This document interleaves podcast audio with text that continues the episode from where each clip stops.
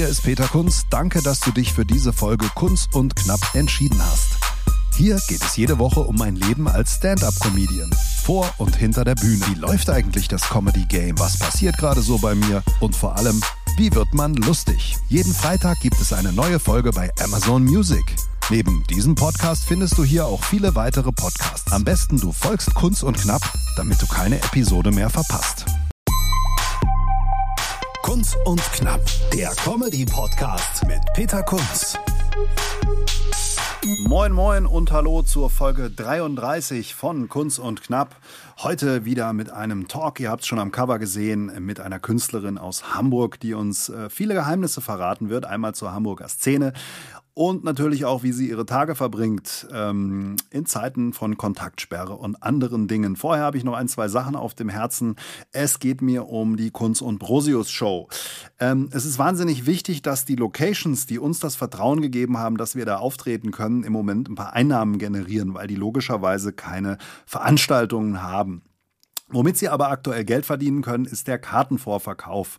Und von daher wäre es relativ wichtig, wenn ihr Bock habt, zur Kunst- und Brosius Show zu kommen, auch wenn die Termine vielleicht nochmal verlegt werden. Wir starten ja erst am 5. September in Dietzenbach. Kann natürlich sein, dass das auch nochmal verlegt wird. Es wäre aber unheimlich wichtig, dass ihr euch jetzt Tickets holt und am besten noch für ein paar Freunde mit, ähm, wenn ihr es euch leisten könnt. Denn äh, diese Locations, die brauchen wirklich jede, jeden Pfennig, jeden Cent im Moment. Ähm, das ist mir einfach wichtig, das nochmal loszuwerden. Holt euch bitte Tickets, seid so nett, kurbelt den Vorverkauf an. Und wenn ihr es auch als Spende, sollt ihr es ja gar nicht sehen, ihr kriegt ja eine Show dafür, die auch gerade im Entstehen ist. Ähm, aber ihr könnt einfach diesen äh, kleinen Theatern, Kleinkunstbühnen, äh, die ja ohnehin nicht auf Rosen gebettet sind, helfen. Und dabei sage ich ganz ausdrücklich, geht es nicht um das Geld, das hier Luca Brosius und Peter Kunz einnehmen. Wir freuen uns natürlich auch, wenn da irgendwie die Halle voll ist.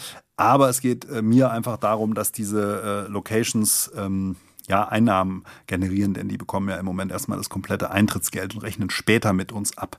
Das ist mir einfach wichtig, das loszuwerden. Und äh, alle Termine, ihr wisst das, findet ihr auf kunstundbrosius.de. Ansonsten gibt's auf meiner Website noch ein paar Termine, peterkunst.de, aber logischerweise finden die alle nicht statt. Cabaret à la Surprise jetzt im äh, April auch wieder abgesagt. Alles keine großen Überraschungen. Wir hoffen, dass es dann einfach irgendwann schnellstmöglich wieder weitergeht. Ähm, ja, keiner weiß es genau. Haltet durch, alle Künstlerkolleginnen und Kollegen, die das hören, haltet durch, ähm, drücken alle Daumen, ist eine schwierige Zeit. Aber auch heute soll es kein Corona-Talk werden. Deswegen starten wir jetzt direkt mit dem Kunst und Knapp.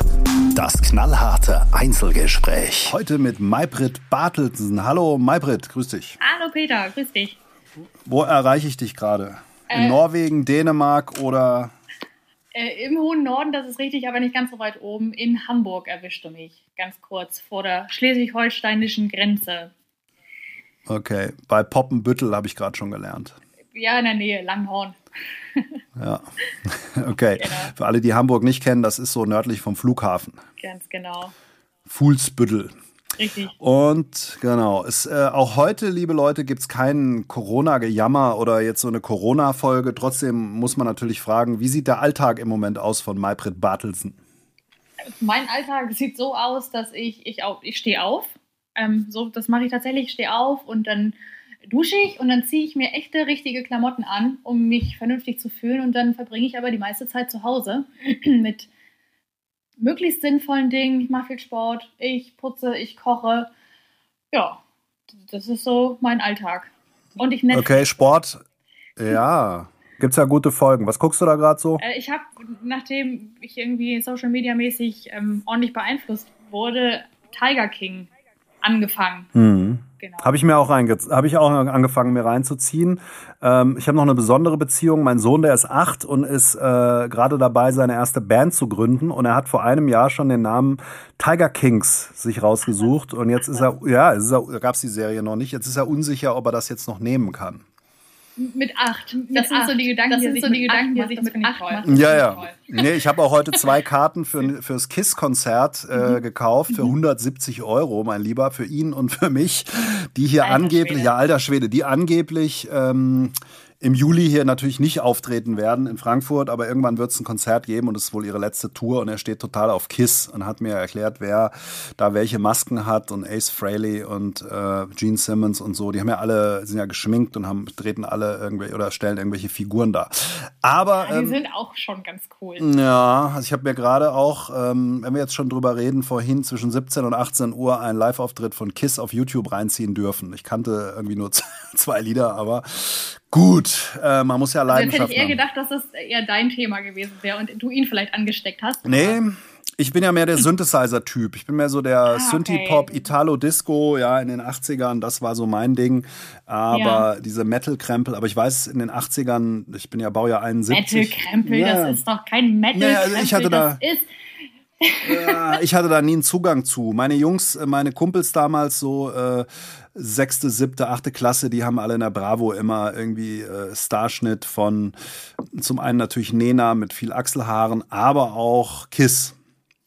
Und ja. ähm, das war, gab so ein Album, da waren die vier Gesichter drauf. Und ich weiß, es gab ein Riesendrama im Freibad, weil die mich geärgert haben. Es gab nämlich in der Bravo die ersten ungeschminkten Bilder von Kiss. Die sind 1983 das erste Mal ungeschminkt, dann in der Öffentlichkeit aufgetreten. Und meine äh, Homies damals haben mich voll äh, gefoppt, weil sie mir diese Bravo nicht gezeigt haben. Verdammt, aber gut. Ähm, ja, gut. Genau. Aber Tiger Kings äh, ist auch ein schöner, ein schöner Stoff. also die ja. Serie. Das ist schon. Ja, ist völlig. Also irgendwie, ich weiß nicht, ich habe. Ich, ich feiere das nicht so sehr wie die meisten, glaube ich. Ich finde es trotz, ich finde es irre unterhaltsam. Ich finde die ganzen, diese ganzen Protagonisten, die wirken einfach wie, ja, wie, wie so Karikaturen ihrer selbst. Ja, Wahnsinn. Also für alle, die es. Als, als wenn die nicht, also als wenn das keine echten Menschen sind. Das, sind, mhm. das ist so absurd aber. Also für alle, die es nicht gesehen haben, äh, es geht darum, dass äh, Wildkatzen gezüchtet werden. In den USA leben mehr Wildkatzen in Gefangenschaft als auf der restlichen Welt in Freiheit. Und das ist echt eine irre Szene. Und äh, ja. Und du hast gesagt, Sport und Kochen. Sport dann so Workout zu Hause? Workout zu Hause, dadurch, dass mein Gym geschlossen hat, gezwungenermaßen. Ich habe schon erstaunlich viel Equipment. Also ich bin eigentlich so ein, ich bin so ein richtiges Equipment-Kaufopfer. Ich habe alles irgendwie da und benutze es aber nie, weil ich ständig ja doch ins Gym renne. Äh, wir durften uns aber da jetzt alle mitnehmen, so ein bisschen was an Langhanteln und Hantelscheiben, Kettlebells oh ja. und all solche Geschichten. Also ich habe gerade alles da, was ich brauche. Verstehe. Da hast du die Ruder Rudermaschine gesattelt und bist nach Hause gegangen. Nee, die habe ich, hab ich nicht gesattelt. Die habe ich nicht gesattelt. Das äh, Ski-Erg auch nicht. Mhm. Und das Assault-Bike steht auch noch im Gym. Ja, ich habe genug Körpergewicht, um eigentlich alle Übungen machen zu können. Also ich habe auch so ein Sportprogramm. Ich esse wahnsinnig viel, weil meine Frau mhm. kocht hier auch äh, Zeug, was sie nie gekocht hat zu Nicht-Corona-Zeiten. Einfach das, was man früher vielleicht in Restaurants irgendwie gegessen hat. Also heute war mexikanisch, so eine Taco-Schlacht. Und während es sonst eigentlich immer Spaghetti mit Soße ist, äh, bei uns zu Hause und wir viel essen gehen, ist jetzt hier, wird hier gekocht, was das Zeug hält. Und ich, das merkt man irgendwie auch, die Hose spannt. Deswegen mache ich so viel Sport. Das ist, ich kann, ich kann gar nicht so viel Sport machen, äh, wie ich hier futtere gerade. Aber was, was machst du da, was machst du für ein Workout dann? Wie, wie sieht das aus? Also ich habe jetzt heute so, so ähm, den, den Wendler-Split angefangen, hat nichts mit ähm, nichts mit, mit dem hier Dingsbums Michael Wendler zu tun, sondern Jim Wendler, das ist ein US-Amerikaner, der irgendwann mal sich so ein Split-Training äh, ausgedacht hat, wo du dann, ähm, ja, du machst da so ein bisschen Krafttraining halt, ne?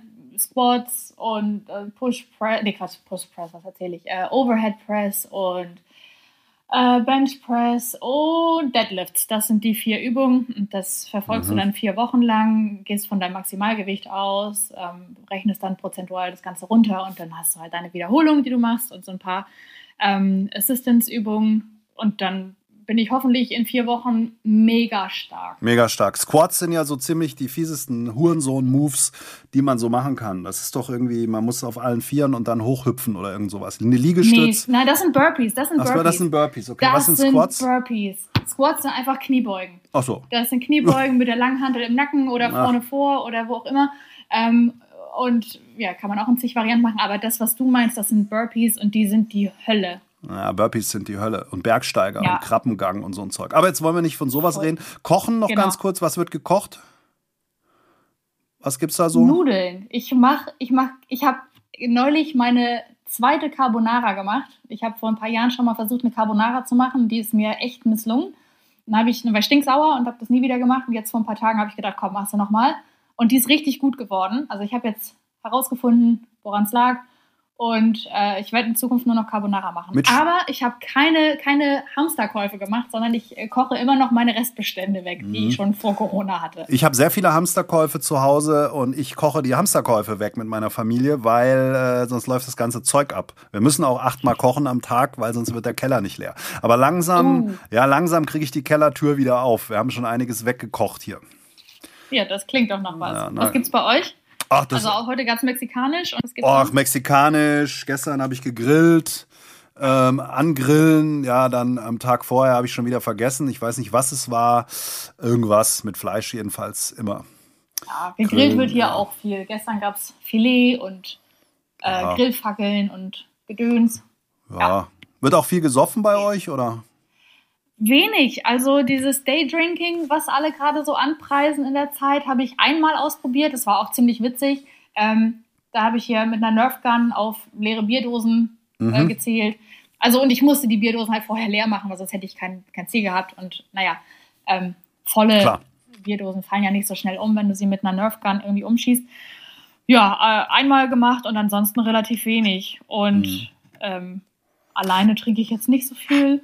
Ja, oh. nee, also Date-Drinking mache ich auch nicht, weil das Ding bei mir ist, wenn ich, wenn ich trinke, ich trinke nicht viel und nicht oft, aber wenn ich trinke, dann habe ich ungefähr eine halbe Stunde sehr gute Laune, schieße übers Ziel hinaus und gehe dann ins Bett. Und das ist auch egal zu welcher Uhrzeit. Geht mir genauso. Ich schlafe ein. Ja. Wenn ich eine Flasche ja. Wein auch nur angucke, halbe Stunde später schlafe ich. Genau. Wobei, ich glaube, ich habe schon mal erzählt in der letzten Folge, das Weingut Trenz aus dem Rheingau hat angerufen.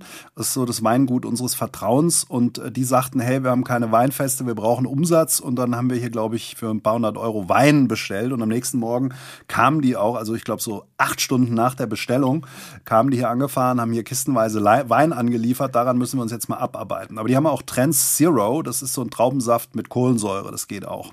Hm. Ist ja dann so ein bisschen Placebo-Effekt. Aber Genau, aber reden wir mal über Comedy. Du bist seit yes. 2015 dabei und hauptsächlich in Mannheim, ach Mannheim sage ich schon, Mannheim hast du studiert, hauptsächlich in Hamburg am Start. Äh, ganz kurz, äh, ohne jetzt deine Biografie hier komplett auszurollen, wie bist du zur Comedy gekommen? Äh, das war durch äußere Einflüsse. Also irgendwie hat sich das immer schon so ein bisschen herausgestellt, dass ich ja albern bin und viel rede und viel Quatsch erzähle und bla.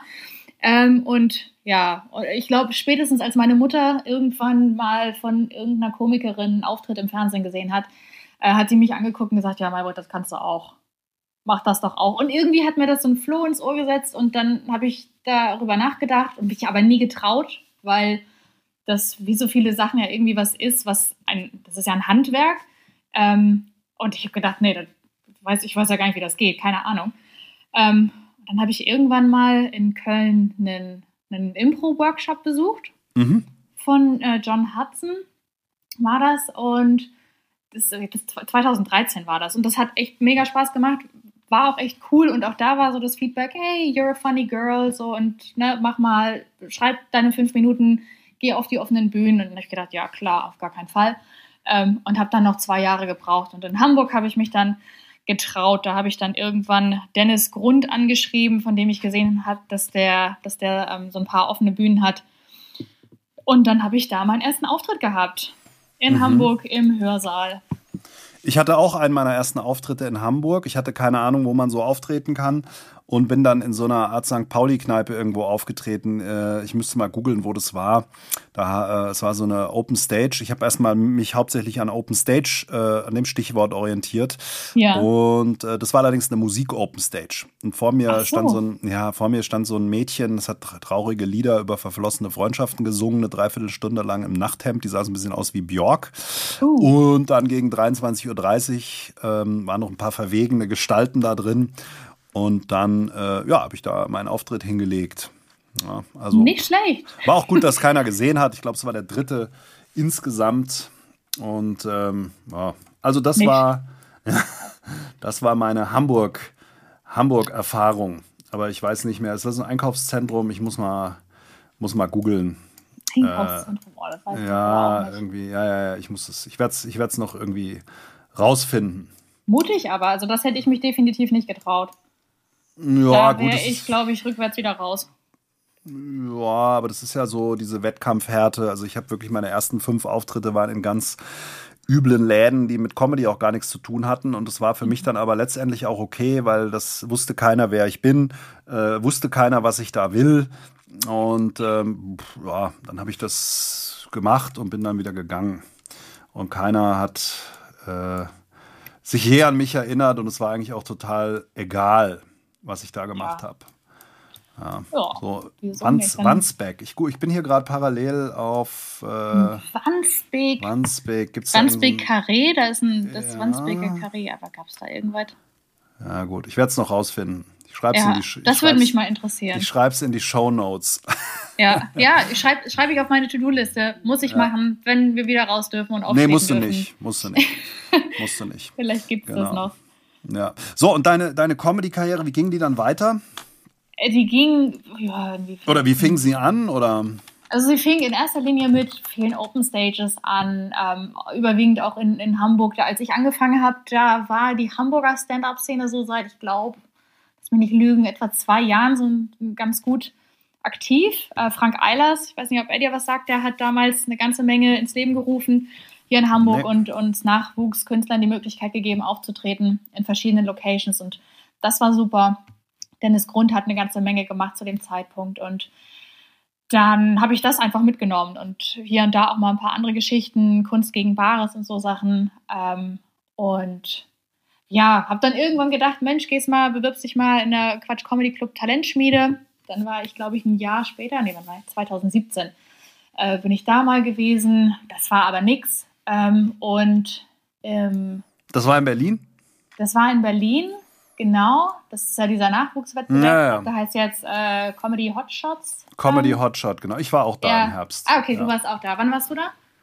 Äh, jetzt im Herbst, Oktober, November 2019. Ja, cool. Genau. Wie fandest du es? Hat es dir Spaß gemacht? Äh, es hat mir Spaß gemacht. Ich bin in der ersten Runde auch weitergekommen. Ähm, hat so ein bisschen immer, finde ich, einen kleinen Beigeschmack, weil es schon, glaube ich, sehr darauf ankommt, ähm, wie viele Leute man dabei hat. ich hatte sehr viele Leute dabei und kam nicht weiter. Nee, ähm, ja, also es gibt Leute, die ja richtig abräumen mit keinem einzigen Unterstützer im Saal, äh, so ja. Norman, Norman Sosa zum Beispiel. Das sind dann die wirklich Guten. Das sind die wirklich Guten, das stimmt. Das und da ziehe ich, genau, oder der Sein aus dem Saarland, der hatte keinen einzigen Fan dabei und hat das Ding gewonnen und das Ach, ist geil. wirklich toll. Ich finde das Format ist eigentlich gut, technisch gut. Äh, in Düsseldorf war ich, ich war nicht in Berlin, ähm, und äh, ja, eigentlich ein schönes Format, hat auch allen Spaß gemacht äh, von den 400 Leuten, die ich im Saal hatte. Und äh, von daher war das eine schöne, schöne Sache. Auch ein, ist auch ein super Auftritt, den man genießen kann. Da waren 300, 400 Leute im Saal, super Technik und so. Also ja, Leider gibt es kein ja. gescheites Video davon, weil die sagen ja danach, ähm, wir schicken ein Video. Das Video mhm. war allerdings aus ungefähr 200 Metern Entfernung von hinten vom Techniker aufgenommen, ohne dass er rangezoomt hat. Und ja. was ja auch, was ja auch super ist, die räumen ja auch das Quatsch Comedy Logo raus, damit man bloß nicht mit dem Quatsch Logo da irgendwo auftaucht und dann ja. räumen sie so ein Hotshot Logo rein. Aber nein, war eine tolle Erfahrung. War schade, dass ich nicht weitergekommen bin. Aber hat mich besser gemacht, weil ich da hart für trainiert habe. Und irgendwie die, die, die Bits, die ich vorher hatte, die ich da ähm, zum Besten gegeben habe, doch echt nochmal hart rumgefeilt habe. Wie war das bei dir? Du bist in Berlin aufgetreten? Ja, genau. Das, ähm, ich, ich war todesnervös. Ich, also, weil ich da einfach wahnsinnig ehrfürchtig irgendwie rangegangen bin an die ganze Geschichte. War ja auch noch recht unerfahren zu dem Zeitpunkt und habe mich da tierisch versteift und dann war der Soundcheck, ich glaube, der war so gegen 17 Uhr an dem mhm. Tag. Und der lief auch ganz gut, aber es ist natürlich schon komisch, weil du bist ja nur mit den, mit den, mit deinen Kollegen da und den äh, Techniker und so und ähm, machst dann den Soundcheck und spielst einmal schon das, was du dir für abends vorgenommen hast. Und da kommt natürlich nicht so die Mega-Reaktion. Ähm, ich hatte aber ein ganz gutes Gefühl, dass ich das zeitlich äh, ganz gut hinbekomme da und war im Endeffekt auch abends zufrieden mit meinem Auftritt, aber das war jetzt nichts, mit dem du irgendwas gewinnst. Also dafür war es einfach noch zu schwach und ich habe, glaube ich, aber auch einfach versucht, zu viel in die, was war das, vier bis sechs Minuten, die man da hat. Sechs Minuten hat man, dann, ja, kommt, der, Minuten, dann genau. kommt das Jingle und man wird von der Bühne geblasen. Genau, ähm, also ich habe es in der Zeit geschafft, aber das, das war nichts. So, das, ähm, ich ich werde es nochmal, ich werde mich nochmal bewerben, glaube ich, und dann mit, mit neuem Material und einfach mal gucken. Und vor allem werde ich dann hoffentlich auch einfach selbst Spaß haben, weil das hatte ich nicht. Ich bin völlig verkrampft auf die Bühne gegangen und war mega eingeschüchtert von der Kulisse, die ich ja auch aus dem Fernsehen kannte. Und hm. ja. Und das war dein Auftritt, das war dein Auftritt im Quatschclub oder bist du nochmal aufgetreten später? Das war, das war, äh, nee, genau, also da, das war der eine Auftritt, ähm, da bin ich auch nicht weitergekommen, ähm, aber eine mega Erfahrung, also das war echt, echt schön. Und dann ein Jahr später, anderthalb Jahre später, war ich dann äh, bei Nightwash in der Talentschmiede. Mhm. Ähm, das war noch das Jahr, bevor alle Auftritte live gestreamt wurden. Die werden ja mittlerweile alle über MySpaß auf YouTube ähm, live gestreamt, die Halbfinals auch. Und da war ich ganz froh, dass das noch nicht so war, weil auch da wieder gleiche Situation, endaufgeregt, ähm, völlig nervös. Und dann auch inhaltlich einfach jetzt im Nachhinein, also ich war auch da zufrieden mit dem Auftritt, das war, war glaube ich, solide aber viel zu austauschbar. Aber ich gedacht habe im Nachhinein, ich hätte viel mehr Nummern und Bits gehabt, die, die viel persönlicher gewesen wären und auch somit natürlich besser. Und das, was ich letztendlich gespielt habe, das war einfach austauschbar. Hm. Das hätte ja, das jeder, war, hätte jeder ja. spielen können. Und das war so ein bisschen die Gefahr, wo ich gedacht habe, oh nein, ich möchte natürlich auch irgendwie allen irgendwie gefallen und ich möchte, dass die mich mögen. Und und ja. da habe ich, da ich viel zu verkopft an die Sache gegangen. Ja, das war ja schon ganz oft das Thema hier und ist auch ein Problem, glaube ich, oft der Comedians, dass man sagt, hey, da gehe ich hin, obwohl man eigentlich ein Jahr später sagen würde, oh, warum bin ich da hingegangen? Wäre ich doch, würde ich doch jetzt hingehen. Da wäre auch gar nichts passiert, aber ich hätte einfach besser abgeliefert. Das ist so ein bisschen wie Probetraining bei, weiß ich nicht, HSV oder Pauli. Ja, und, ähm, ja glaube ich. Und dann äh, geht man da zu früh hin und lässt sich aussortieren. Aber ja, gut. Im Nachhinein finde ich es nicht schlimm. Ähm, ich, das, also die, die, Erfahrungen, die ich da jetzt gesammelt habe, die haben mir jetzt im Nachhinein auch einfach eine, eine gewisse Gelassenheit gegeben. Ähm, also ich hatte vorher schon nicht dieses äh, das Gefühl so, boah, dann bin ich da und dann kann ich sagen, ich war bei Nightwash und ich werde jetzt reich und berühmt und alle werden mich kennen und meine Videos werden überall sein und äh, ganz im Gegenteil und das stört mich aber auch überhaupt nicht, ähm, weil ich also die Erfahrung einerseits mitgenommen habe, da einen Haken jetzt dran gemacht habe und gesagt habe, okay, ich konzentriere mich trotzdem erstmal darauf, dass mein, mein Material ähm, reifen kann, das also und, und dann irgendwann merke ich, okay, jetzt habe ich das Selbstbewusstsein, jetzt habe ich vielleicht auch einfach das Standing, auf die Bühne zu gehen und ähm, auch mal damit zu leben, wenn vielleicht die Reaktionen nicht unmittelbar die sind, die ich mir erhoffe. Ähm, und, und nicht um jeden Preis irgendwie da mich jetzt anbiedern will, um allen Leuten zu gefallen. Das heißt, vielleicht irgendwann mal wieder, vielleicht bewerbe ich mich mal so, aber ich habe es da jetzt nicht eilig. Hm. Ja, ist ja auch wichtig, dass man bei sich ist und Spaß hat und äh, letztendlich diese Wettbewerbe, pff, man kann da super abliefern, aber wenn halt andere lauter klatschen und mehr klatschen, ist halt so. Wie sieht ja. dein Comedy-Leben aus oder sagen wir mal, wie sah es aus vor Corona? Du hast ja auch einen normalen Job und machst Comedy mhm. nebenher. Wie genau. sieht das so aus? Also vor Corona ging es echt noch mal ganz gut ab. Gerade die erste Märzwoche war bei mir voll mit Auftritten. Ich glaube, in der Woche zwischen dem zweiten und dem achten hatte ich irgendwie fünf Auftritte. Ähm, und das, das hat echt Spaß gemacht. Ähm, ja, dann ist es abgeflacht. Davor wieder so um, ich weiß nicht, wie viele Auftritte waren es, vielleicht ein, zwei die Woche. Ähm, wo bist du da unterwegs? Wo trittst du so auf? Wo tritt man auf, wenn man das in Hamburg macht? Bist du Mixshow-mäßig bezahlt unterwegs oder eher Open Stages? Oder wie ist da so deine Philosophie? Ja, so, sowohl als auch. Ähm, ich habe, äh, was haben wir? Wir haben äh, Moin Haha Comedy Club. Ähm, der ist beim Grünen Jäger im Tango Universo. Da kann man super auftreten. Da gibt es verschiedene Formate. Also wir haben die, boah, lass mich nicht lügen, wie heißt das? Acht Comedians, ein Mike-Show, die immer samstags ist. Das ist dann. Mhm. Lass, lass uns gleich mal über die einzelnen, genau, lass uns mal gleich über die einzelnen Shows reden, die es in Hamburg ja. gibt. Aber so dein, dein, dein Alltag würde mich mal interessieren. Gehst du auf viel auf Open Stages oder ja, wie gesagt, Mix-Shows? Äh, wie lange kannst du spielen? Wie, wie sieht so dein Set aus? Erzähl mal darüber so ein bisschen. Also ich gehe in Hamburg überwiegend auf Open Stages und ähm, nutze da eben die sieben Minuten, die ich da habe um neue Sachen auszuprobieren und um Material rund zu spielen. Je nachdem, wo ich bin und wie oft ich da auch auftrete. Äh, Mixshows gibt es auch ab und an. Das sind dann ja Zeitfenster 15 bis 20 Minuten.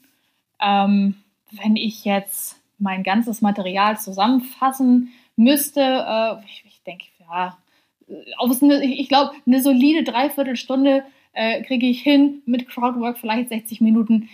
Genau. Über die Qualität will ich jetzt gar nicht reden. Also das muss natürlich alles mal wirklich aufgeschrieben werden und vor allem auch getestet über die Strecke. Ähm, habe da schon mal überlegt, vielleicht mal mit einem Kollegen oder einer Kollegin irgendwie einen Halbsolo-Abend mal zu machen, um zu gucken, wie läuft das über einen längeren Zeitraum. Aber ansonsten sind es überwiegend Open Stages. Und so rein technisch, wenn du sagst, es müsste mal alles aufgeschrieben werden, bist du so eine Zettel-Comedian, die dann, was testest du, wenn du sagst, ich gehe jetzt auf so eine Open Stage? Hast du dann ein auswendig gelerntes, fertiges Bit schon dabei oder ist es so eine wilde Mischung, die im Zweifel auch nach vier Minuten vorbei ist? Oder wie, wie gehst du da ran an so ein Open Mic? Zweiteres. Ähm, ich habe Ideen ähm, und schreibe mir dazu auch immer so ein bisschen Stichpunkte auf oder hops hier vorher im, im Wohnzimmer irgendwie rum, wenn ich plötzlich eine Idee habe. Ich habe ja auch meinen Mikroständer und wenn ich plötzlich irgendwie der Meinung bin, das muss ich jetzt einmal laut aussprechen, dann mache ich das auch. Schreibe mir dazu Stichpunkte auf oder die Punchlines ähm, und auch so ein bisschen den Weg dahin, aber ich halte mir das gerne offen, ähm, damit ich nicht zu starr bin, weil ich weiß, sobald ich äh, auswendig gelernte Sachen habe, dann verliere ich einfach ähm, die Natürlichkeit, da, da, dazu bin ich einfach nicht geübt genug, was das angeht. Da fehlt mir so ein bisschen da der Background. Und ich, ich, ich würde gerne zu denen gehören, die sich das aufschreiben und dann wirklich äh, mit dem Setup dann auf die Bühne gehen, aber das kriege ich nicht hin.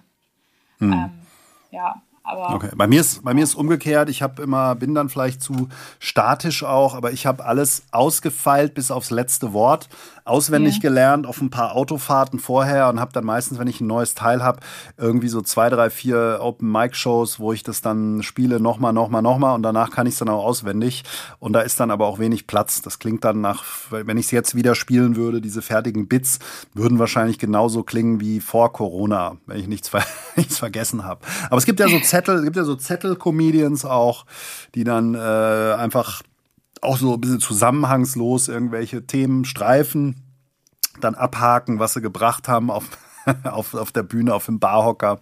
Und andere, ja. Äh, andere, das andere Extrem sind dann die Leute, die ein Jahr lang ihr safes Material immer wieder sieben Minuten lang spielen, was ich dann auch nicht verstehen kann.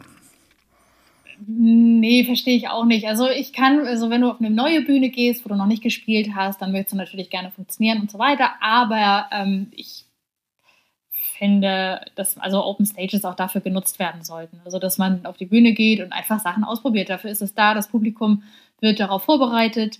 Äh, wir haben hier in Hamburg auch ähm, von Heino Trusheim äh, die I Love Stand-Up-Reihe. Ja, da war die, ich mal im Frachtraum, bin ich mal aufgetreten. Da war so Frachtraum, mhm. ja, also Frachtraum und Café Neo haben wir. Ähm, und äh, das, das ist da ganz cool, weil äh, da, da, ist es wirklich verpönt, alte Sachen zu spielen. Hm. Also da wirst du wirklich angehalten, neues Material zu entwickeln. Du kannst gerne mit was Safem starten oder auch mit, mit, mit einer sicheren Nummer ähm, von der Bühne gehen aber dass du zwischendrin einfach ausprobierst. Und mhm. da ja, der Heino hat da ja auch eine harte, hat er auch eine harte Hand. Also wenn du da hinkommst, äh, du wirst direkt eigentlich in den Schwitzkasten genommen, wenn er dich nicht kennt, habe ich so den Eindruck. Und er äh, hält dir die Faust ans Kinn und sagt, du spielst aber hier keine Internetwitze oder so. Also ich weiß nicht, ob er da mal schlechte Erfahrungen gemacht hat. Aber das ja, kriegt man. Er. Ja, okay. Und ähm, das ist gleich hier ein hartes Regiment. Oh, aber kleiner, gemütlicher Laden, rappelvoll gewesen damals. Schöner Backstage-Raum. Äh, Raum, Raum. Hat mir gut gefallen. War, war eigentlich ganz schön. Und, da bin ich auch, bin ich auch gerne, ja. Ja, genau. Ist es in Hamburg ähm, auch ein Problem, dann Spots zu bekommen? Weil in einigen Städten ist es ja dermaßen, sind ja dermaßen viele Comedians jetzt unterwegs, wie in München oder Berlin, da, oder Köln auch, wo sich dann 34 Leute bewerben auf so eine Open-Mic-Show. Äh, ich da Oh, Oder hast du Connections und kommst immer dran? Was heißt Connections? Also ich, ich finde, die, die Szene ist recht familiär. Wir haben unsere, unsere Facebook-Gruppen, WhatsApp-Gruppen. Ähm, da ist das da relativ transparent. Also ich habe da jetzt irgendwie nicht das Gefühl, dass, dass äh, du irgendwo nicht die Möglichkeit hast, aufzutreten. Oder also ähm, nee, ja. also es gibt Shows, da, da weiß man, okay, da sind so ein paar Residents dabei. Ähm, aber das, das ist also, nö, also an sich habe ich das Gefühl, dass man überall mal die Möglichkeit hat, auf die Bühne zu kommen. Okay, also ich verstehe es so, die sicheren Sachen logischerweise spielst du bei irgendwelchen Mixshows dann, macht ja auch genau. Sinn und die Open-Mic-Dinger sind für dich auch so ein Spaß zum Testen. Ähm, hast du da noch immer so einen Referenz-Gag drin, dass du sagst, ich habe da so eins, zwei sichere Sachen, um mal so die Referenzlache oder Referenzreaktion an diesem Abend auch zu checken, um dann meine, meine neuen Sachen so ein bisschen einzuordnen? Wie stark die oh. waren? Oder ist es jetzt das, zu technisch? Äh, das ist, ja, ja, also ich habe einen Opener, mit dem ich eigentlich immer auf die Bühne gehe, der ist echt plump. Wie geht der? Äh, ja, steht ja meistens der Mikrofonständer ja. auf dem. Jetzt, wenn ich das jetzt erzähle, dann ist ja mein ganzes Geheimnis weg. Nein, das kann kannst du ja, ja, machen. Kann ich, kann ich ja gleich kündigen. Ah. Äh, nee, aber, ähm, nee, also es steht da der Mikroständer und dann gehe ich auf die Bühne und dann nehme ich das Mikro raus und stelle den Mikroständer nach hinten und sagt dann so, äh, so, erstmal ein Ständer aus dem Gesicht. oh, okay. Und dann, also, und dann bin ich irgendwie immer überrascht, äh, wie sehr dann doch darüber gelacht wird, weil es einfach, es ist plump und stumpf, aber ähm, für, für viele ist es irgendwie doch überraschend und lustig. Und ja, also mein, mich, mich würdest du damit so einem Pimmelgag auch erreichen. Also. Genau, und dann, und dann weiß ich direkt so, ah, okay, alles klar, darüber lachen die und dann kann ich so ein bisschen so ein bisschen vorfühlen. Ähm, ja, und auch ansonsten, selbst wenn das jetzt kein, sag mal, Pimmelpublikum ist, ähm, ist das ein Eisbrecher. Mhm. So, ganz klassischer Eisbrecher. Da haben wir einmal drüber gekichert und dann. Ähm, Kommt das politische Kabarett? Nee. nee. Gab es denn viele Auftritte? Ich ja? bin auch schon versehentlich als Maybrit Illner angekündigt ah. worden, weil mein Name dann doch einige auch äh, äh, verwirrt. Aber da kann ich, das kann ich natürlich auch ganz gut aufgreifen und sagen, ja, nee, wer jetzt hier irgendwie ein gewisses Maß an Anspruch erwartet, den muss ich leider echt enttäuschen. Hm. Ja, bei mir ist immer Stefan Kunz, der Fußballtrainer. Ah, ja. ja. ja. Ähm, Gab es denn schon viele Auftritte, auch gerade bei so Open-Mic-Dingern, wo du dir danach gesagt hast, mein Gott, ey, wo bin ich jetzt hier hingefahren? Wir wollen natürlich keine Namen nennen, aber was, jetzt habe ich hier den Abend lang gewartet, es waren acht Leute im Publikum, nichts hat funktioniert. Gibt's sowas? Ja, auf jeden Fall. Da hat, ähm, ach nee, ich will jetzt da nicht die, die, die äh, Bits von, von Kollegen irgendwie hier raushauen, aber Ingrid Wenzel, die hat, hat da was, äh, die hat da eine schöne Nummer drüber, so, dass es nicht darum geht, so vor wie vielen Menschen man gespielt hat, sondern eher äh, die Frage sein sollte, vor wie wenigen. Und ähm, das, das stimmt. Äh, da habe ich echt schon Sachen erlebt. Also ich habe ich weiß nicht, drei Leute im Publikum gehabt und zwei davon waren irgendwie Freunde vom Veranstalter. Und ja, aber dann ist das so und dann wird durchgezogen. Ja, das ist ja, wie gesagt, diese viel zitierte Wettkampfhärte. Man macht es ja dann auch für sich, ist ja wie ein Schauspieler. Da muss man halt sagen, komm, äh, ist dann wie eine Probe. Aber ich habe das umgekehrte Beispiel. Ich war mal in Karlsruhe ähm, bei Comedy Union. Äh, Grüße an die Kollegen da. Und da waren wir auch in so einem Club. Und ähm, da saßen zwölf Leute im Publikum in so einer Disco. Riesenbühne, Riesentechnik. Aber die hatten so Bock drauf und äh, kann auch funktionieren. Ja, aber es also ist schon oft, ja. Also vor, vor, vor ein paar Jahren, da gab es mal eine Show, da ist kein Mensch gekommen. Also da saßen, ich glaube, nachher drei, vier Leute im Publikum. Und da haben wir dann aber gesagt, okay, sollen wir das hier jetzt durchziehen irgendwie oder machen wir jetzt so, jeder spielt fünf Minuten und danach gehen wir alle zusammen mit Publikum dann in die nächste Karaoke-Bar hier in die Thai-Oase äh, auf der großen Freiheit. Dann haben wir das gemacht und das war auch ein richtig witziger Abend. Ja, also wie gesagt, ich sehe es immer so, wenn halt kein Publikum da ist, äh, dann mache ich es halt für mich, teste halt für mich. Das ist dann einfach wie ein Testspiel und äh, dann ist auch gut. Wobei viele Open Mics ja auch wirklich voll sind. Also gerade wenn man jetzt Richtung Köln oder München geht, ähm, in Frankfurt teilweise Aber in diesen Comedy-Hotspots, das ist ja wirklich äh, da wie im Frachtraum auch in Hamburg, das Ding auf den letzten Platz gefüllt und äh, das funktioniert dann schon.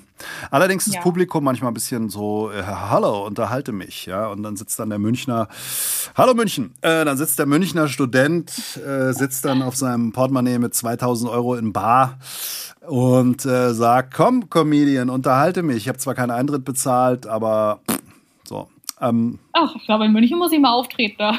Ja, ja, Wenn München. da Studenten rumlaufen mit 2000 Euro in Bar im Portemonnaie. Nein, war ein Spaß, äh, sind wahrscheinlich 3000 ja, Euro. Nein, aber klar, aber das, das, ist ja auch wichtig, finde ich, verschiedene Städte mal zu bereisen. Ähm, was war dein südlichster Auftritt oder wo bist du so rumgekommen? Ähm, äh, Mannheim.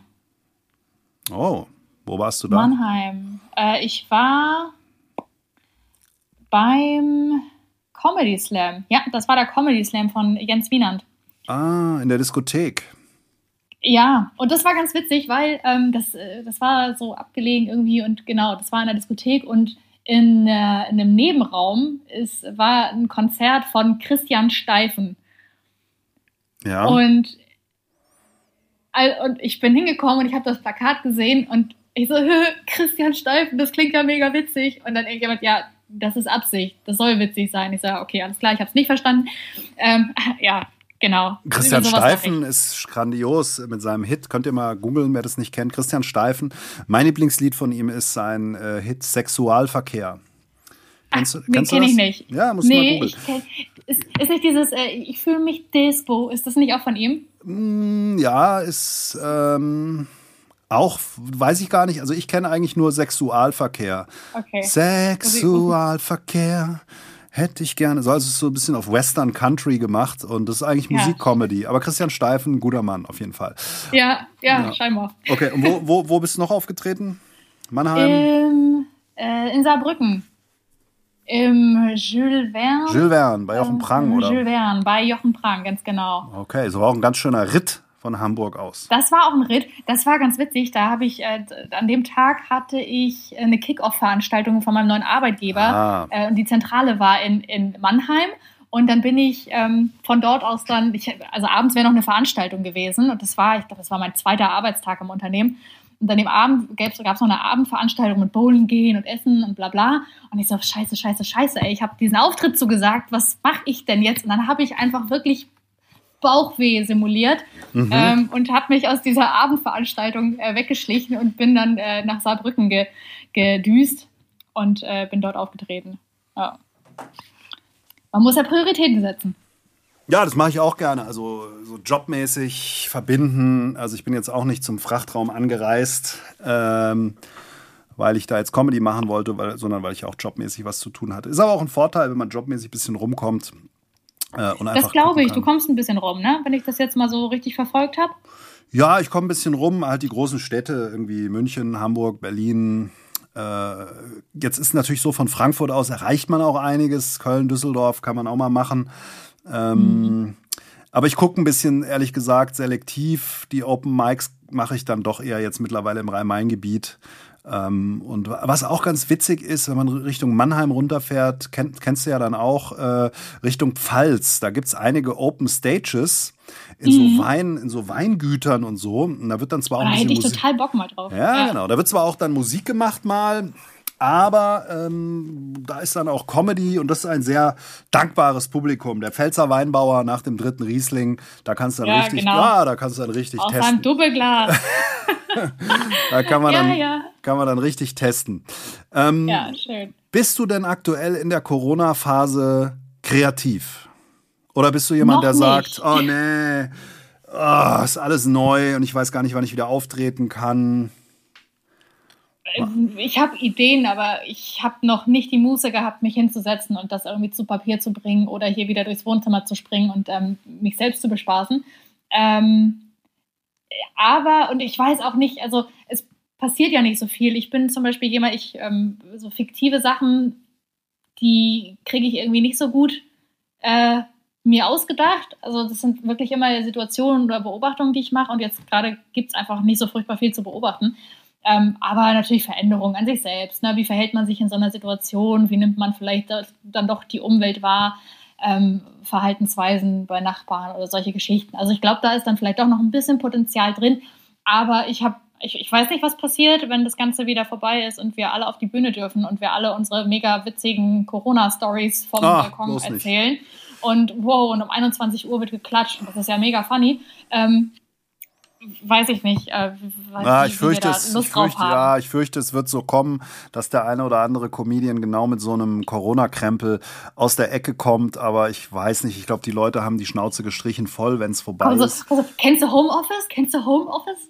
Kurzarbeit? Ja, genau. ja okay. Kennst du, kennst du, kennst du, genau. Kennst, kennst du. Ja, weiß ich. Also ich habe keine Ahnung, was uns da erwartet. Und ich weiß auch nicht. Also noch habe ich nicht so die mega Idee gehabt oder gesagt, das ist jetzt absolut erzählenswert. Aber das, das schließe ich nichts aus. Also das, ja, mal gucken. Ja, also ich glaube, das reine, also bei mir war es so, ähm, ich habe sechs Minuten über Corona geschrieben und war auch zweimal damit mhm. auf der Bühne. Äh, aber als das Ganze noch so, das ist doch nicht schlimmer als eine Grippe. und es hat auch super Ach so, funktioniert. Ah, ja, ja, das war diese Dann erzähl Phase. genau die Sachen hinterher auch. Mhm. Dann genau. Das ist bestimmt richtig sympathisch. Ja, genau. Und das ist so ein Zeug, das hat natürlich eine wahnsinnig kurze Halbwertszeit, wenn man damit jetzt auf die ja. Bühne gehen würde. Das schon jetzt 18 Mal hatten andere Leute auch die Idee auf Twitter und so. Ich glaube aber schon, dass man, wenn man nicht die erstbeste Corona-Idee nimmt, sondern die zweitbeste, drittbeste, ganz spezifisch irgendwie auf Sachen eingeht, glaube ich, kann man da schon auch einiges draus ziehen. Was hat das für Folgen mhm. für die Welt? Was hat es für Folgen für uns? Aber natürlich das ganze äh, Klopapier, das neue, das neue ja. Gold. Ich meine, das kann natürlich ja. keiner mehr hören.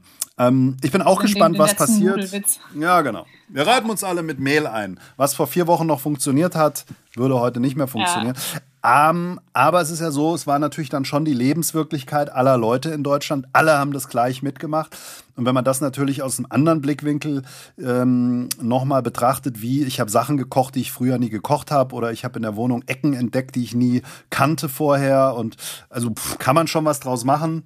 Aber man braucht ja, ja. Es, es, muss ja auch irgendwas Witziges sein. Ähm, ja, das und auch vor allem dieser individuelle Aspekt. Also dieses, ich glaube, dieses, ja, wir, wir gucken uns das Ganze jetzt global an, weiß ich nicht. Nee. Also wirklich, was hat das mit einem selbst gemacht? Ne? Ja, also, nee, man muss dann schon, man muss dann schon äh, irgendwas über die Hausgemeinschaft machen und ja, äh, ja solche Sachen irgendwie. Er stellt uns ja auch echt vor eine Herausforderung. Wie ist denn das jetzt bei dir zu Hause? Bei mir geht's. Ich habe ein Haus und einen Garten und habe zwei Kinder, die hier rumrennen, die Homeschooling gemacht haben auch. Äh, wobei ich den Kleinen übernommen habe, meine Frau den Zwölfjährigen, weil sechste Klasse mhm. ist für mich schon zu hart. Bruchrechnung und so ist schon echt äh, übel. Bin ich auch raus. Ja, bin ich auch raus. Wobei ich habe ihm in einem Fach habe ich ihm die Hausaufgaben gemacht, weil der Lehrer echt übertrieben hatte. Ähm, jetzt sind ja Ferien und ich weiß ehrlich gesagt gar nicht, was für Tage sind. Ich glaube, morgen ist Dienstag, morgen ist irgendwie Arbeiten, ja. Arbeiten wieder angesagt. Ähm, ich ja. nutze das bei mir. Ähm, also ich mache auch, wie gesagt, Sport. Ich habe hier den Wald vor der Haustür, fahre Rad einmal am Tag ein Stündchen. Ähm, und dann ist schon auch hier unten in meiner Kreativzentrale mal ein bisschen Musik machen, dann arbeiten, Telefonkonferenzen, wenn die Telefonkonferenzen langweilig sind, Ton ausschalten und währenddessen Musik machen oder ein Workout, so ein paar Unterarmstütz während der Telefonkonferenz. Und äh, ja, man muss nur schnell genug wieder oben sein und vor allen Dingen die Kamera und, aushaben. Genau, und den Schweiß ja rechtzeitig von der Stirn ansonsten aber. Ja, genau. Manchmal ist es auch so, ich setze mich ins Auto, wenn ich dann weiß, ich habe jetzt irgendwie wieder zwei Stunden Telefonkonferenz am Stück, dann mache, mhm. habe ich das schon so gemacht, habe ich überlegt, okay, verprügelst du jetzt die Frau oder setzt du dich ins Auto, um dich ein bisschen abzureagieren? Und dann ist es schon so, dann fahre ich hier einmal im Rhein-Main-Gebiet irgendwie über die A66 nach Wiesbaden und zurück oder durch den Taunus und äh, dann habe ich mal ein bisschen was gesehen. Ich muss dann schon auch mal raus. Aber jetzt so nach ein paar Wochen hat sich's auch eingegroovt. Also ich wechsle jetzt auch die Jogginghose nicht mehr vom äh, Sport machen zum Homeoffice. Ist ja egal. Aber nicht, weil du nicht mehr rauskommst. Also du bist ja sehr sportlich, wie ich gerade höre. Ja, ja. Nee, ich würde schon rauskommen. Das ist eine freiwillige aber, Entscheidung. Ja, genau. Ich muss, ich habe oben ein Hemd an, wenn ich so einen Videocall habe oder so, aber unten Oft auch gar nichts. Unten ist egal. Unten ist Unten egal. ist auch einfach egal. Unten ist ja. egal. Ich habe neulich habe ich so eine Telefonkonferenz gehabt, da bin ich dann, ähm, war, hatte ich noch einen Auftrag einzukaufen und die Telefonkonferenz war dann in so einem Taunusörtchen zu Ende und dann bin ich da in den Rewe gegangen, ganz zufällig, random, ein random Rewe, habe ich da mal eingekauft, fand ich auch mal schön. Wobei die Leute, ich habe das auch gepostet die Woche, das ist so wie Pac-Man. Du fährst mit deinem Wagen, fährst du durch die Gänge, musst zum Ja, Ziel den kommen. ich gesehen. Ja, und darfst keinen, darfst keinen rammen von denen. Ja. Aber gut. Das ist auch beeindruckend. Also ich habe auch, also die Leute sind entweder total verständnisvoll und man wirft sich so Blicke zu, so ja, Mann, das ist gerade echt eine blöde Situation, oder es ist wirklich so der pure Hass, so halt deinen Abstand ein und guck mich nicht an und hör auf zu atmen. Also das ist von bis. Ja, ist schon Und crazy. In, in Summe muss ich Ja. sagen, kotzt mich aber an. Also es reicht mir Ja. jetzt. Es, aber es ist natürlich auch Klagen auf hohem Niveau. Also es gibt viele Millionen, Milliarden Menschen, Milliarden, weiß ich nicht, aber Millionen, denen es deutlich schlechter geht. Ja, wir haben hier die Keller voll, die Keller voller Mehl. Es ist super Wetter. Ähm, es gibt Netflix. Jetzt stell dir vor, das wäre 1990 gewesen. Da hättest du ein altes Handy gehabt mit 300 Frei-SMS pro Monat. Und, 1990, Äh, ja, ja, das, das hatte ich noch vor ein paar Jahren. ja, Sowas in die Richtung mit 300 MB. ja, und genau. das hat gereicht. Genau. Und jetzt hast du Netflix Ja. und kannst eigentlich den ganzen Tag Ja. so Social Media und so weiter bedienen. Also von daher. Und ich nehme viele Podcasts auf. Also äh, das ist Ja, auch da bist gut. du richtig fleißig. Genau. Du warst jetzt relativ schwer zu erreichen, glaube ich, weil du noch Sport gemacht hast oder gekocht hast heute. Aber Ich, ich, ich musste noch ganz kurz äh, zwei Stück Pizza essen. ah, okay. Ja. Ich habe es gelesen. Du Genau. wolltest Salat bestellen, gab es nicht. Dann war's Ich wollte es, das, ja, das war eine witzige Geschichte. Also ich habe genau, ich habe eigentlich gesagt, ne, ich war heute echt super sportlich und habe gedacht, komm, jetzt zum Abschluss des Tages gönnst du dir einen schönen Salat mit Scampi und habe den online bestellt. Und äh, dann kam der erste Anruf und dann war so, ah, äh, leider nichts für Scampi, äh, ist nichts mehr. Können wir machen mit äh, Tonno oder Polo. Und ich so, ja, dann machen wir mit Hähnchen, alles cool. Drei Minuten später, Telefon klingelt wieder so, ah, äh, Polo ist da, aber äh, nichts in Salat da. Ich so, okay, dann, ähm, also ich kann dir machen eine Pizza. Ich so, ah, alles klar, dann bringen wir doch einfach die Pizza und ähm, Ja. Pizza, bring mir. Pizza Scampi. Ja, das ging ja wieder nicht. Die, Ja. wäre die Diskussion von vorne losgegangen. Aber ach, Pizza ist für mich auch fein. ja, Pizza geht immer, also um Gottes Willen. Pizza, ja, das war auch mein erster Gedanke, aber ich habe gedacht, nee, komm, jetzt heute wirklich ein roter Faden, aber egal. Ja, das ist natürlich auch Bestellen für Fortgeschrittene. Scampi am Ostermontag nach so einem langen Wochenende. Wer weiß, wann der seine Lieferung bekommen hat. Und auch der Salat, wenn er noch welchen gehabt hätte. ah, vielleicht auch besser, dass er den nicht mehr ausgeliefert hat. Man weiß es nicht. Stimmt, so habe ich das gar nicht betrachtet. Vielleicht war es besser für alle. Ja. So, dann werfen wir jetzt zum Abschluss nochmal einen Blick in die Zukunft. Was sagt deine Ja. weibliche Intuition? Wann sehen wir uns wieder auf irgendwelchen Bühnen? Äh, ja, ähm, auf meine weibliche Intuition ist da nicht so Verlass, glaube ich. Ich hoffe, dass wir. Keine Ahnung, ich weiß auch nicht, wem ich glauben soll. Es gibt einige Leute, die sagen, ja, wir können demnächst wieder anfangen, kleinere Sachen irgendwie aufzumachen und zu starten. Und dann gibt es andere, die sagen, ja, so größere Veranstaltungen wird es jetzt erstmal gar nicht geben. Ich weiß es nicht. Ich hoffe, dass es schnell vorbei ist. Ich drücke vor allem all den Kollegen, die, die davon leben, ähm, die Daumen, dass es ganz schnell wieder losgeht. Ähm, und eigentlich sind wir auch alle irgendwie Rampensäue und brauchen das so ein bisschen. Ähm, ich hoffe, dass wir vielleicht in einem Monat, das ist sehr, sehr Nee, das ist zu positiv. früh. Das Nee. ist, ich weiß, ich weiß, dass es zu früh ist, zu aber früh. ich wünsche es mir. Ich wünsche Und mir meine auch. Mama hat immer gesagt, man darf sich alles wünschen.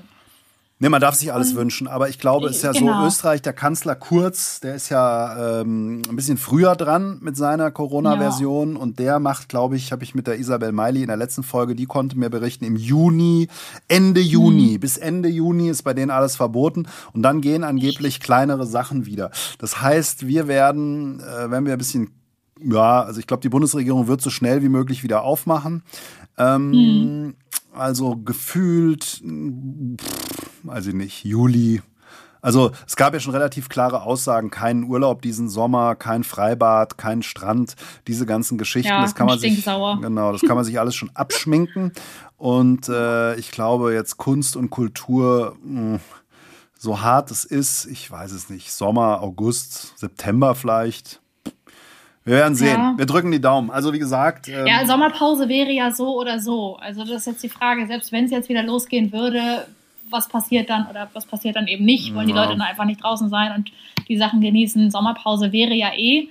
Ähm, also Ja, ich habe hier vor ein paar Wochen die These vertreten, wir werden eine gigantische Sommersaison haben, weil ich der Hoffnung war, dass im Juni, Juli es wieder losgeht. Und ich meine, die ganzen Künstler brauchen ja Kohle und äh, egal wie, dann gibt's eben Comedy im Biergarten oder sonst irgendwas. Wurscht, Hauptsache die Leute kriegen Geld zum Leben. Von daher habe ich gehofft, mhm. wir, wir kriegen so eine Juli-Open-Air-Geschichte hin, weil die Veranstalter brauchen auch Geld, Gastro braucht Geld und, und, und. Das wäre eigentlich eine gute Voraussetzung. Bin nicht sicher, ja. vielleicht kriegt man sowas noch hin oder oder es wird dann irgendwie gestartet im August, September. Was auf jeden Fall, denke ich, dieses Jahr nicht mehr stattfinden wird, ist Bundesliga mit Publikum und auch Konzerte und so alle möglichen Messen, Kongresse, Ich bin so traurig. Ich ja. bin so traurig. Ich wäre eigentlich im Juni äh, auf, äh, auf wo, was laber ich, äh, in Athen gewesen, mhm. auf dem Festival, wo die Red Hot Chili Peppers spielen. Oh. Da habe ich mich so drauf gefreut. Das wäre ja. richtig cool gewesen. Da ja. glaube ich aber nicht mehr dran. Es ist noch nicht abgesagt. Nein, ich vergiss die Tickets es. hier am Kühlschrank hängen. Ich schiele da aber drauf, aber ich rechne nicht mehr damit. Ja. Und ähm, das ist auch, also ich finde, man soll das alles dicht lassen, so lange wie es eben nötig ist. In Dänemark, und ich schiele ja immer so ein bisschen Richtung Norden. Meine Mutter und mein Bruder arbeiten beide als Lehrer in Dänemark und ähm, ja. Was macht der Däne? Wieder hin.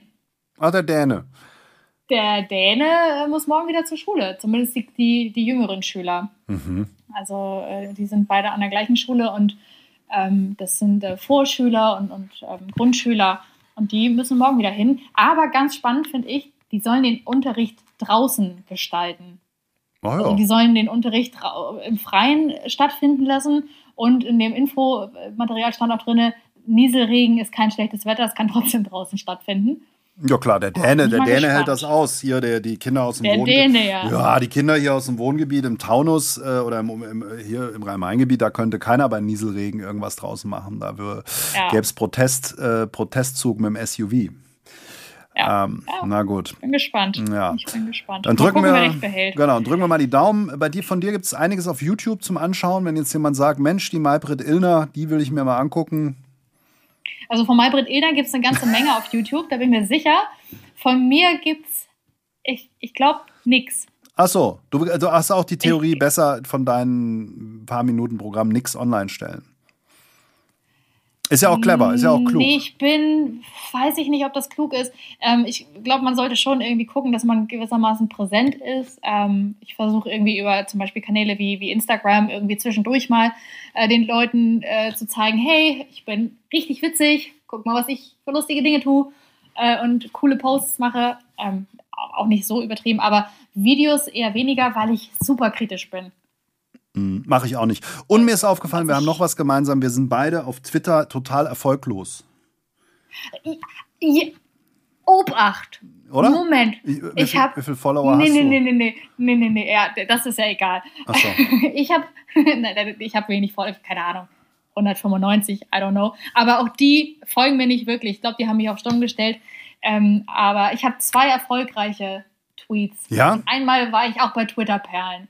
Ja, okay. das wusste ich nicht, das wusste ich nicht, aber meine Mutter hat das gefunden, weil die äh, immer bei Twitter-Perlen guckt und ihr das so ein bisschen den Tag versüßt, weil da so wahnsinnig viele lustige Leute mhm. auf Twitter unterwegs sind. Mein ganzes Programm besteht und, aus Twitter-Perlen. Und dann hat sie, und die so, hä, was ist denn die? Maybrit Bartelsen, die ja. kenne ich, die kenne ich.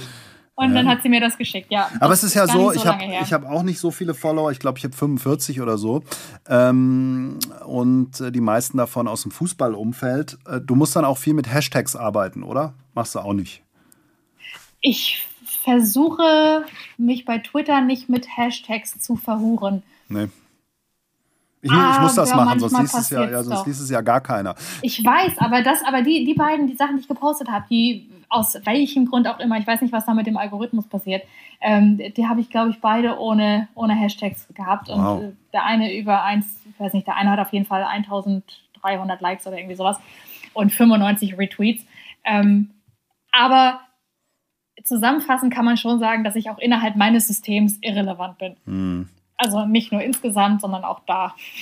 Ja, meine Zielgruppe ist weniger auf Twitter. Meine Leute sind eher auf äh, StudiVZ noch. Nee, aber ich habe.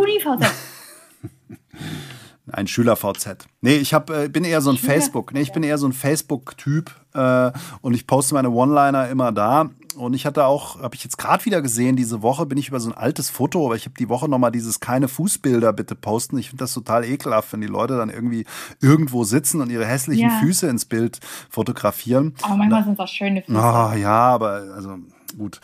Kann ja jeder schön Aber finden. Füße sind ein Thema, darüber kann man tierisch viele Follower generieren. ja.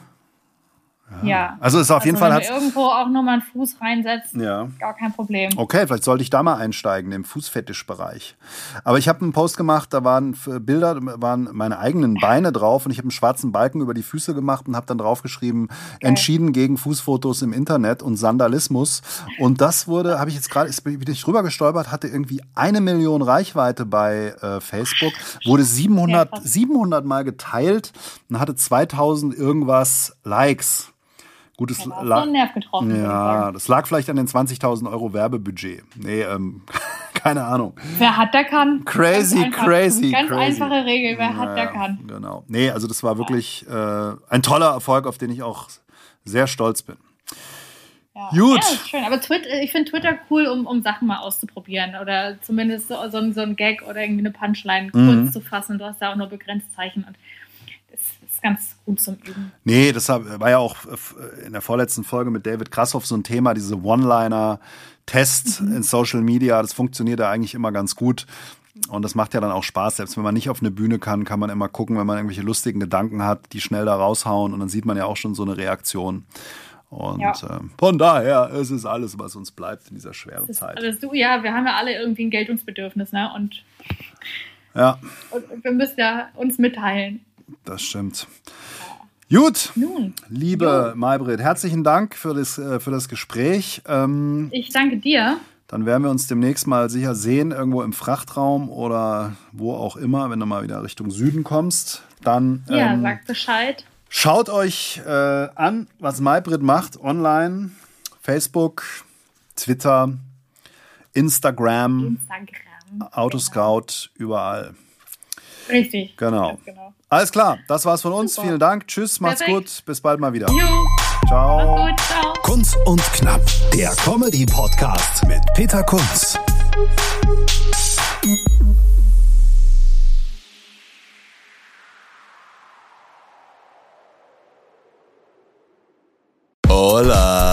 Chicas y chicos. Wir schalten das nächste Comedy-Level frei. Also so viele Lacher, so viel Publikumsgeschrei und so viele Gags. Also ohne trainierte Zwerchfellmuskulatur kann ich da nur eindringlich davor Wir warnen. sprechen an, was Deutschland bewegt. Der eine glatt gebügelt, der andere schief gewickelt. Kunz und Brosius, das sind wie viele Personen? Zwei. Aber wie viele Wörter sind das? Drei. Tickets und Termine kunz und brosius.de